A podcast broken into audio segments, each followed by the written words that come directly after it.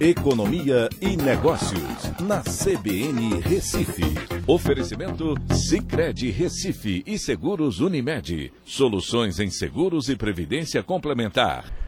Olá, amigos, tudo bem? No podcast de hoje eu vou falar sobre o Brasil, que concedeu 86,4% de patentes a mais em 2020. Isso comparado com o ano anterior. Apesar disso, ainda somos o país mais lento no mundo em termos de concessões de patentes, com, uma espera média de 62,3 meses. Como é que o país pode ser inovador, querer se desenvolver economicamente, se a burocracia atrapalha até mesmo nessa parte tão importante que é dar direito a quem é criativo, quem é inovador no país? A inovação faz com que as empresas se tornem líderes em seus mercados ou em outros que são criados a partir do processo de inovação.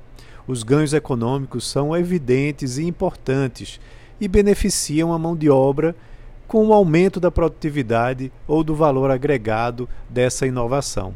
Quando o governo aprovou lá atrás a Lei de Liberdade Econômica, promoveu um importante passo para diminuir o atraso da obtenção de patentes no Brasil através da adesão ao Protocolo de Madrid, que permite o registro simultâneo em 120 países de uma patente originada aqui no Brasil e que respondem por 80% do comércio global. Isso ajudou para que a concessão de patentes pudesse aumentar consideravelmente em 2020, tendo um crescimento somente inferior da Malásia, que aumentou em 99,9%. Mas temos que avançar ainda mais. Esse prazo foi reduzido de 130 meses para 62,3, mas ainda somos campeões mundiais nessa demora. O número de pedidos de patentes, por sua vez, caiu 4,1% para 24.338 patentes em 2020 aqui no Brasil, enquanto que no resto do mundo, né, até superando os problemas da crise do coronavírus, aumentou nesse mesmo período em 1,6% para 3,3 milhões somente no ano 2020.